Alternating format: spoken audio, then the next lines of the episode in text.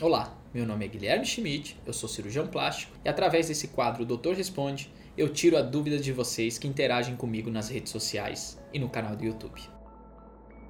A Marina Dox perguntou para mim sobre a cirurgia do nariz. Doutor, a anestesia é local ou geral? A rinoplastia corrige também o desvio de septo? E no caso deste procedimento, a recuperação difere do método tradicional ou igual quando é utilizado o piezo? Bastante pergunta, vamos lá. Normalmente eu prefiro fazer a rinoplastia com anestesia geral, acho que traz mais conforto e segurança para o paciente, já que o paciente permanece dormindo durante todo o procedimento, sem lembrar de nada da cirurgia tá certo? A rinoplastia corrige também o desvio de septo. Eu faço sempre rinoplastia estruturada. E o que, que é isso? É quando a gente utiliza pedaços de cartilagem produzindo os enxertos para estruturar o nariz e assim ter uma previsibilidade de resultado maior a longo prazo. E uma grande fonte de cartilagem para ser utilizada esses enxertos é o septo. Então, mesmo que o paciente não tenha desvio de septo, a gente faz a septoplastia para ter enxerto para realizar a rinoplastia estruturada. Quanto ao piezo, primeira coisa a gente vai entender o que é o piezo, para ver se ele tem uma recuperação igual ou diferente da rinoplastia quando se usa o cinzel e o martelo, o para fazer a fratura. O piezo, ele é uma serra ultrassônica que difere das serras normais porque ele tem cristais piezoelétricos que têm a capacidade de reconhecer o tecido onde a serra vai ser usada. Então ele consegue reconhecer o tecido ósseo e serrar o tecido ósseo. Mas se ele encostar na pele, se ele encostar na mucosa, ele não corta, ele não serra. Com isso a gente não tem lesão de estruturas que a gente não quer dentro do nariz, mas consegue com ele fazer a fratura de uma maneira, no meu ver, mais delicada, sob visão, conseguindo também utilizar outras ponteiras para fazer raspagens, ou seja, a osteoplastia do nariz, da região do osso nasal, e com isso, pelo menos na minha mão, eu tenho mais previsibilidade e eficácia na fratura do nariz. Me perguntou aqui a Gisele Sabrina de Mello. Doutor, eu posso corrigir o septo nesse procedimento na rinoplastia? Pode sim, como eu já expliquei, a gente sempre faz a septoplastia para fazer a rinoplastia estruturada. Me perguntou aqui a Marina. Marina Bosco. Doutor, a partir de quantos anos que eu posso fazer a rinoplastia? Então, Marina, isso varia um pouquinho de paciente a paciente. Normalmente, mulheres, elas já vão ter um rosto né, desenvolvido, já aparecendo uma mulher a partir ali dos 16, no máximo 17 anos, eventualmente algumas até com 15 anos, e é a partir daí que a gente já pode realizar a cirurgia. Já no público masculino, normalmente o homem demora um pouquinho mais para, o menino demora um pouquinho mais para ter aquela cara de homem, né? Então, normalmente no público masculino a gente vai postergar um pouquinho mais a cirurgia e realizar ela ali por perto dos 17, 18, eventualmente 19 anos. Doutor, aqui me perguntou a Sabrina Pereira. Doutor, você utiliza tampão para fazer a rinoplastia? Eu tenho muita agonia e tenho medo de fazer a cirurgia com tampão. Então, vamos lá. Eu mudei, hoje em dia eu não utilizo mais tampão, utilizava aí há 5, 6 anos atrás, porque veio o advento dos splints de silicone, que são estruturas super maleáveis que dão um conforto muito maior para o paciente e que evitam a necessidade normalmente de a gente precisar colocar o tampão. Com isso, o paciente ainda mantém algum grau de passagem de ar, às vezes no pós-operatório, porque ele é canulado esse splint, e ele traz muito mais,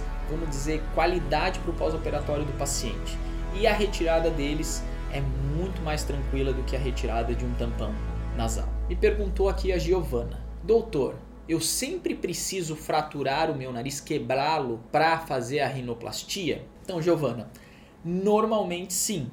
Mas vamos dizer ali uns 5% dos casos, a gente quando a gente não tem uma alteração no osso nasal, ou seja, esse osso nasal ele não é muito largo, a gente não precisa reposicionar ele devido a uma lateralidade do nariz, a gente consegue fazer a cirurgia do nariz sem a necessidade da fratura. Mas como eu já falei anteriormente, hoje com o advento do piezo, as fraturas nasais ficaram muito mais tranquilas. Então o pós-operatório normalmente ele é um pouco mais tranquilo, com menos roxo, com menos edema, com mais tranquilidade pro paciente, tá certo? Doutor Guilherme, me pergunta a Thaís Tyler. Você usa o gesso para modelar o nariz? Então, Thaís, isso não acontece. Até hoje a gente, eu particularmente não uso mais gesso. Ainda tem colegas que usam e não está errado, mas eu prefiro usar a placa chamada Aquaplast, que é uma placa termosensível que ela amolece na água quente e depois a gente põe para diminuir o inchaço e estabilizar um pouco a fratura do osso do nariz. O molde do que vai ser no nariz ele é realizado na cirurgia,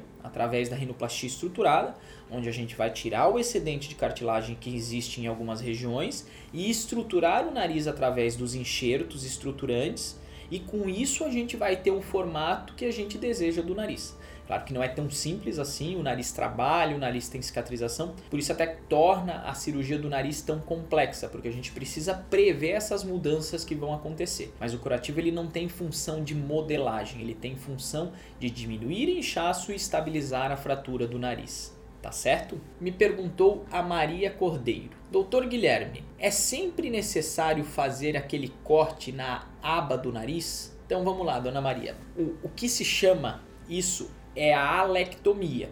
Né? Ela não é sempre necessária. Ela também normalmente ela não deve ser realizada de maneira isolada, mas ela é um complemento nas cirurgias de nariz onde a gente tem um excedente de largura da asa nasal, ou seja, essa distância é muito longa. Normalmente até para entender essa distância é ideal que ela seja a distância entre os olhos.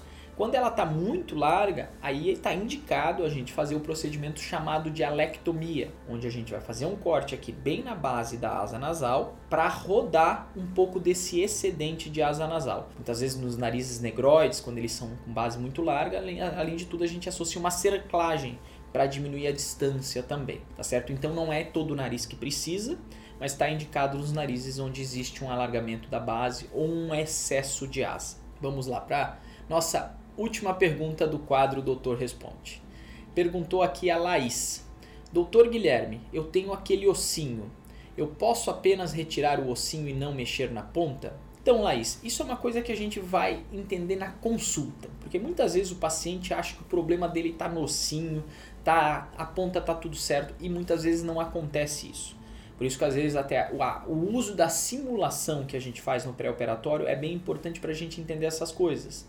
Porque muitas vezes o ossinho ele nem é tão evidente. O que está acontecendo é um mau posicionamento da ponta que dá a impressão que o paciente tem uma, um dorso nasal muito alto, mas o que acontece é que ele tem uma ponta muito pouco projetada. Então, com isso, com a simulação, até para o paciente ver e a gente entender o que, que ele espera do resultado, ela nos traz bastante benefício. Então, uma avaliação com um cirurgião com experiência em cirurgia de rinoplastia, onde ele vai avaliar o seu rosto como um todo e identificar o nariz que combina mais com o seu rosto, com isso a gente vai conseguir identificar se precisa mexer no ossinho ou se é só no ossinho ou se a gente precisa mexer na ponta também. E esse foi mais um quadro Doutor Responde.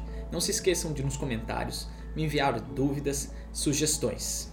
Não se esqueçam de me seguir nas redes sociais, se inscrever no meu canal do YouTube, que eu tenho muito prazer de interagir com vocês.